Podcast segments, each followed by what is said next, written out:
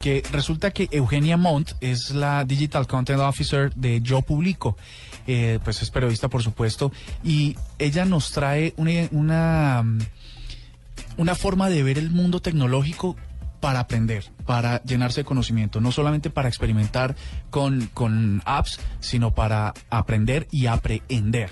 Entonces nos va a hablar de los ebooks, ¿cómo les parece? Qué bueno. Así que Eugenia, muy buenas noches y bienvenida a la nube buenas noches también. Es un gusto para mí poder estar en contacto con ustedes, además desde, desde Perú, ¿no? Haciendo que la tecnología supere las fronteras. Total. Óyeme, una cosa. De, de, desde si los los ebooks llevan desde mucho tiempo dando lora por ahí y, y, no se han masificado lo suficiente, ¿cómo es que ahora el emprendimiento de ustedes es eh, que la gente esté al alcance de todo el mundo? Bueno, mira, eh, hay varias razones por las cuales un proceso de transformación como que, supone el cambio del papel al digital puede tomar un tiempo, ¿no? Eh, la tecnología ha seguido avanzando, ahora publicar es más sencillo, eh, las plataformas son más amigables, eso, eso da una serie de nuevas oportunidades para todos los que estamos interesados en que haya muchos más contenidos digitales justamente nuestra propuesta es que debería masificarse más el ebook si hubiera más oferta de contenidos en formato digital. Es difícil para alguien que esté interesado en consumir libros en formato electrónico leer si es que no hay todavía suficientes libros disponibles. Entonces, uno de nuestros objetivos es ayudar a los autores y ayudar a las instituciones a que sus contenidos estén disponibles en formato digital y así contribuir a que haya más demanda.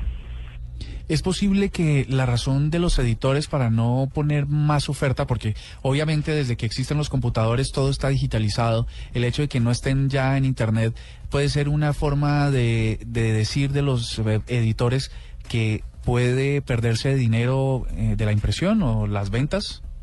Mira, definitivamente eh, las casas editoriales tradicionales pues están tomando su tiempo yendo con cautela eh, para poder observar también qué es lo que esto puede suponer en el modelo de negocio que se maneja, ¿no? Pero, digamos, la música ya lleva un tiempo adelantado en esto porque ha sufrido una transformación más rápida y se ve que todo el tema está en manejar la, la flexibilidad necesaria y adecuar pues este las actividades con lo que corresponde. De todas maneras el tema del formato digital, el formato electrónico, eh, no hay marcha atrás. El libro digital no es el futuro, es el presente y yo creo que más bien lo que deberíamos esperar es algo como lo que viene pasando desde hace un tiempo, en el que luego de pasar a, los eh, televisores de pantalla plana, con plasma, etcétera, etcétera. Ahora pues ya tenemos una experiencia absolutamente distinta con los Smart TV. ¿No? Y que previamente se dio con los smartphones. Creo que ya debemos esperar el Smart Book, ¿no? y eso seguramente al usuario final le va a traer una experiencia diferente y también va a ayudar, por supuesto, a que cada vez nos, nos, nos, sintamos más cómodos con la posibilidad de consumir información por un ebook. Claro, Eugenia, pero si bien la industria de la música, por ejemplo, no ha logrado adaptarse totalmente por temas de costos a la parte digital, ¿cómo harían ustedes en la parte editorial para adaptar los costos a pues a esta forma de publicar. ¿Cuánto se le pagaría entonces a un autor? ¿Cuánto les costaría a ustedes tener una plataforma en la que la gente pueda acceder a un montón de títulos? ¿Sería como una especie de Netflix de libros? Mira, seguí estamos yendo y ese es el modelo. De hecho, uno tiende a hacer ensayos a partir de lo que pueden haber sucedido en otras categorías. De momento nosotros estamos orientados al libro, no hemos descartado la posibilidad de entrar también a otros tipos de contenidos, pero justamente la industria de la música pues no está asentada ya en el cobro, la venta de CDs, etcétera, etcétera, sino más bien en el desarrollo, en la accesibilidad del contenido, en dar más más más este conciertos. Los artistas eh, están variando un poco, digamos, este eh, en los formatos de sus actividades, ¿verdad?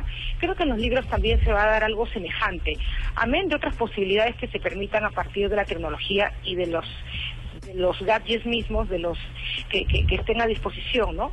Es un tema de ensayar, de tener paciencia y, entre tanto, de aprender y estar atentos también a lo que el público va solicitando, ¿no?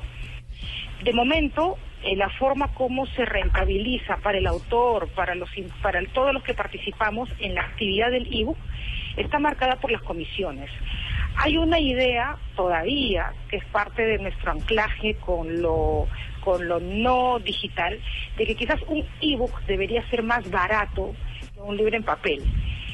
Entonces creo que también uno de los elementos que nos toca revisar es si nosotros estamos pagando por el objeto papel o realmente pagamos por el contenido, o sea, el conocimiento.